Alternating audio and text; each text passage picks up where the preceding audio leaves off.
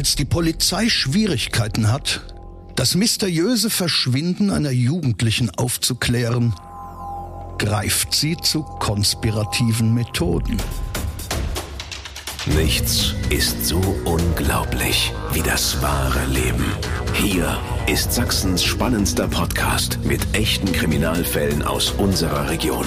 Nach Recherchen von True Crime Autor Henna Kotte. Aufgeschrieben und erzählt von Maximilian Reg. Hier ist Tod in Sachsen. Der Mordcast. Achtung, nicht geeignet für Kinder und Jugendliche unter 16 Jahren. Heute Romeo und Malis. Leipzig im November 1965. Eine 17-jährige hübsche Auszubildende der Deutschen Reichsbahn wird vermisst. True Crime Autor Henner Kotte war mit uns am Haus, in dem das Mädchen lebte. Wir befinden uns auf der Riebeckstraße in der Nähe der Oststraße und hier im Haus Nummer 18e wohnte Andrea Heise, bis sie im November 1965 verschwand. Und wenn wir hier hochgucken, hinter einem dieser Fenster hat Andrea Heise gewohnt. Andrea Heise ist nicht der Typ, der einfach ohne weitere Nachricht von zu Hause ausreist. Andrea Heise ist ein vorbildlicher Lehrling. Sie lernt bei der Deutschen Reichsbahn, ist freundlich, hat gute Noten.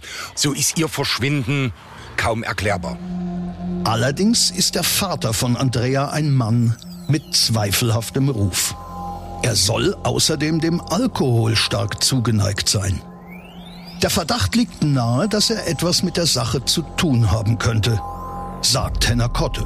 Sie war halbweise und wohnte mit ihrem Vater allein hier auf der Riebeckstraße. Er stellt die Vermisstenanzeige erst Tage nach ihrem Verschwinden. Also über eine Woche ist dazwischen vergangen, wo Andrea Heise von keinem gesehen worden ist. Das macht die Polizei stutzig, zumal Werner Heise einschlägig vorbestraft ist. Er wurde bereits einmal wegen Sexualdelikten verurteilt. Die Ermittlungen konzentrieren sich zunächst auf den Vater Werner Heise. Die Volkspolizei rekonstruiert den Tag, an dem das Mädchen zum letzten Mal lebend gesehen wurde. Die 17-Jährige ist mit einem 19-jährigen Oberschüler befreundet. Am fraglichen Abend hat sie ihn in der Wohnung seiner Eltern besucht, nachdem sie die Hausaufgaben für die Berufsschule erledigt hatte. Bei dem hat sie den Abend verbracht bis gegen 20 Uhr. Die beiden kennen sich schon länger. Man hofft wahrscheinlich, dass da auch eine Verbindung draus werden könnte. Die Eltern bestätigen, dass Andrea den Abend dort verbrachte und ihr Sohn weiterhin in der Wohnung blieb. Also er ist an diesem Abend nicht mehr weggegangen. Er fällt also aus dem verdächtigen Kreis sofort hinaus. Gegen 20 Uhr begibt sich Andrea auf den Heimweg. Ob sie zu Hause angekommen ist, bleibt zunächst unklar. Ihr Vater Werner Heise hat zumindest für diese Zeit ein Alibi, sagt Henner Kotte. Er war an besagtem Abend, wo man seine Tochter zuletzt gesehen hatte, in der Kneipe mit einem guten Bekannten, der etwas jünger ist, Mitte 20, Hans-Joachim Hinz. Sie haben Renovierungsmaßnahmen in der Wohnung der Familie besprochen. Also Hans-Joachim Hinz wollte den Heises beim Vorrichten helfen.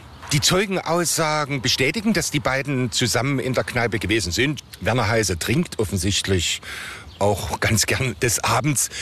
Allerdings ist Hinz etwas eher gegangen. Er wollte seine Frau von der Spätschicht im Ringcafé abholen und Werner Heise trinkt alleine noch weiter und geht dann gegen 22 Uhr nach Hause.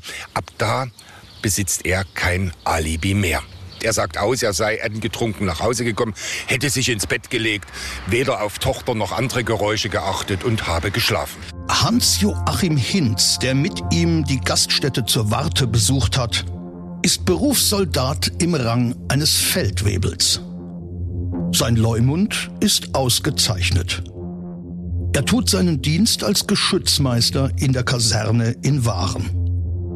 Weil er schon früher gegangen ist, um seine Frau Marlies von der Arbeit abzuholen, wird auch seine Aussage überprüft. Marlies Hinz arbeitet im Ringcafé einer angesagten Tanzgaststätte am Leipziger Innenstadtring. Der Abend sei sehr voll gewesen. Er hätte im Vestibül auf sie gewartet.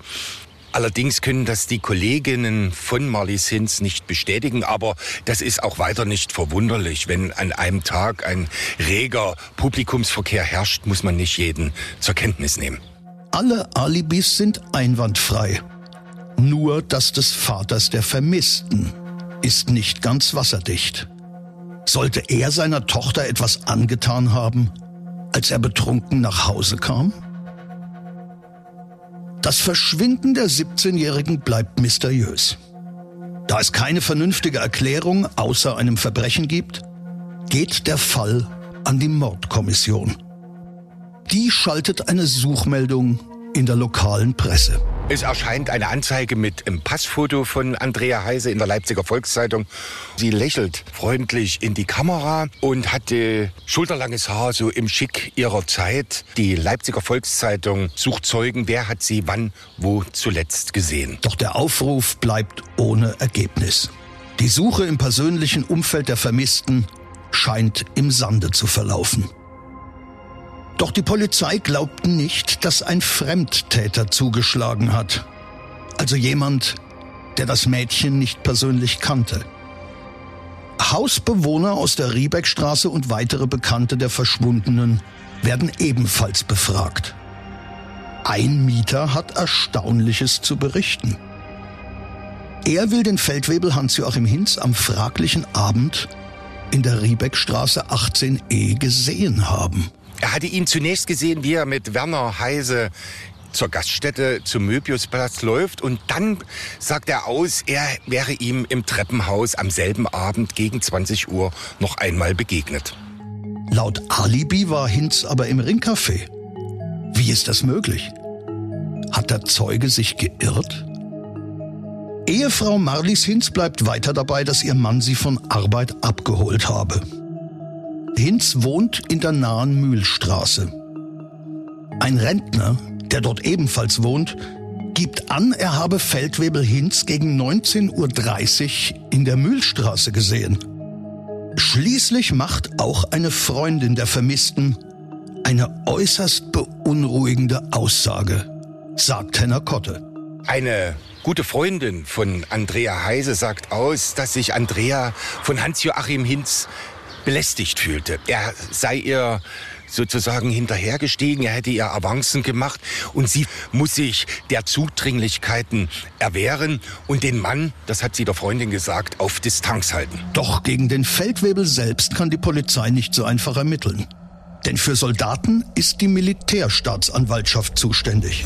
Jetzt kommt der ermittelnde Kommissar auf einen ungewöhnlichen Ermittlungsansatz und geht zu der Abteilung, die für konspirative Einsätze der Kriminalpolizei zuständig ist.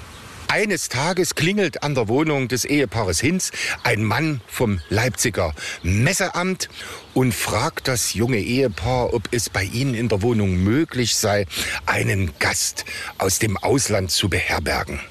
Er macht sogar den Vorschlag, dass es vielleicht einer aus dem nichtsozialistischen Ausland sein kann, wonach natürlich die Vermieter in der Messestadt immer begierig waren, denn diese Gäste ließen meist ein paar Geschenke, die man im sozialistischen Handel nicht erhalten konnte, da und sie ließen gern ein paar Westmark springen, mit denen man dann im Intershop einkaufen konnte.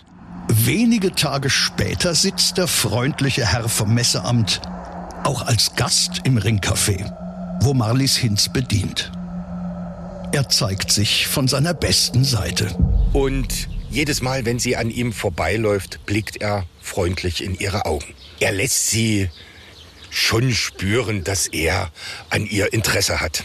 Die beiden verabreden sich und die Bekanntschaft intensiviert sich, sagt Henner Kotte. Es wird eine intime Beziehung und auch die Kolleginnen von Marlies merken, dass sich die junge Frau offensichtlich verliebt hat. Der Herr vom Messeramt erkennt natürlich sehr schnell, dass Marlies irgendetwas bedrückt. Sie ist sehr unausgeglichen, sie fällt manchmal in tiefe Depressionen und ist gar nicht bereit, ihm irgendwas darüber zu erzählen. Und er fordert sie jetzt direkt auf, ihm zu sagen, woran sie denn leidet, also was sie so schwermütig macht. Marlies Hinz ahnt nicht, dass die Polizei einen sogenannten Romeo auf sie angesetzt hat. Ein Romeo ist ein verdeckter Ermittler, der eine Liebesbeziehung nur vorgaukelt, um an Informationen zu kommen. Nach einem Abend in intimer Zweisamkeit erzählt sie ihrem scheinbaren Liebhaber schließlich die haarsträubende Wahrheit über den Abend des 17. November. Ihr Mann habe sie nicht auf Arbeit abgeholt. Sie sei alleine nach Hause gegangen. Als sie die Wohnungstür öffnet, steht ihr Mann mit entblößtem Oberkörper vor ihr, Blut beschmiert und richtet seine Dienstpistole auf sie. Er droht ihr mit erweitertem Suizid. Also er würde sie erschießen und danach sich selbst. Sie muss ihm jetzt auf alle Fälle helfen. Er erzählt seiner Frau vom Tod der Andrea Heise. Sie sei zu ihm in die Wohnung gekommen. Sie hätten über die Renovierungsarbeiten in ihrem Zuhause geredet. Sie hätte ihm eindeutige Liebesbekundungen gemacht. Er musste sich ihrer erwehren. Sie hat sie geschubst und sie fiel gegen den Ofen und sie sei tot gewesen. Als Marlies Hinz die Küche betritt, bietet sich ihr ein grauenerregender Anblick. Die zerstückelte Leiche der 17-jährigen Auszubildenden. Eine Wanne und ein Eimer voll mit Knochen, Stücken von Fleisch und inneren Organen. Alles ist voller Blut. Blutige Messer liegen auch auf dem Küchentisch.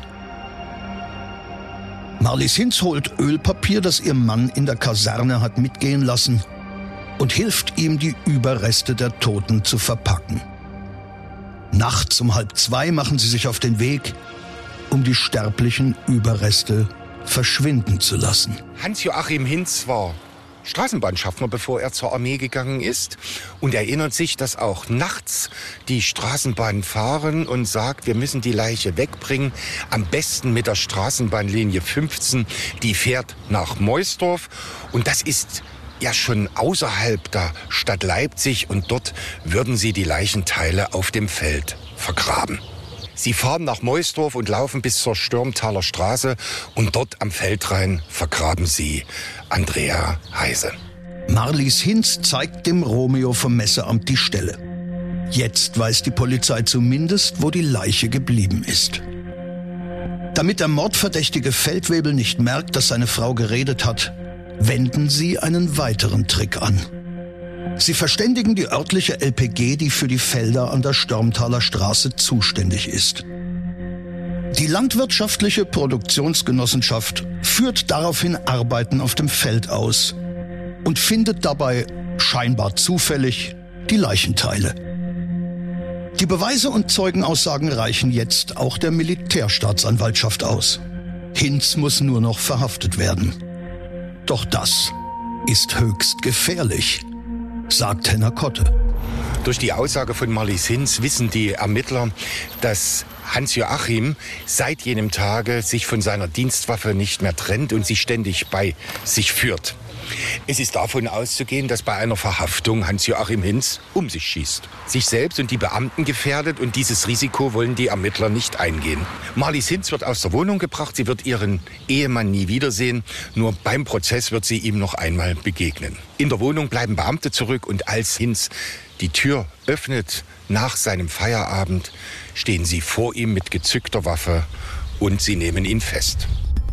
Die weiteren Ermittlungen ergeben, dass Hinz am Abend des 17. November den Vater der Ermordeten in die Kneipe in der Möbiusstraße gelockt hatte, um sich ungestörten Zugriff auf die 17-Jährige zu verschaffen.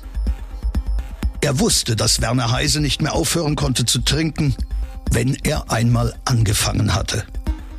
Sein Opfer kannte Hinz seit Kindertagen und war von dem mittlerweile zur Frau herangereiften Mädchen sexuell wie besessen. Nach Verlassen der Gaststätte hatte Feldwebel Hinz die Wohnung der Heises aufgesucht und die 17-Jährige unter Vorwänden in seine Wohnung in der Mühlstraße gelockt. Angeblich würde ihr Vater dort auf sie warten. Nur deshalb war die junge Frau mit ihrem späteren Mörder mitgegangen, obwohl sie ihm eigentlich zutiefst misstraute. In der Wohnung angekommen wurde sie von Hinz hinterrücks überfallen. Er schnitt ihr mit einem Messer kaltblütig, ohne jede Vorwarnung die Kehle durch. Als die junge Frau schon in ihrem Blut sterbend auf dem Boden lag, spaltete er ihr mit einem Beil den Schädel. Anschließend entkleidete er sein Opfer und verging sich an der noch warmen Leiche. Für seine bestialische Tat erhält er die Höchststrafe, sagt True Crime Autor Henna Kotte. Hans-Joachim Hinz wird im nachfolgenden Prozess zu lebenslanger Haft verurteilt. Marlies Hinz bleibt dagegen straffrei, weil sie von ihrem Mann zur Beseitigung der Leiche gezwungen worden war. Marlies Hinz wird geschieden und bekommt eine neue Identität, eine neue Wohnung und einen neuen Job. Den zärtlichen Romeo vom Messeamt hat sie niemals wiedergesehen. Tod in Sachsen. Der Mordcast. Der Podcast mit echten Kriminalfällen aus Sachsen. Alle Folgen jetzt überall, wo es Podcasts gibt. Autor und Erzähler Maximilian Reg. Recherche True Crime Autor Henna Kotte. Tod in Sachsen. Der Mordcast ist eine Produktion von Regiocast, deutsches Radiounternehmen.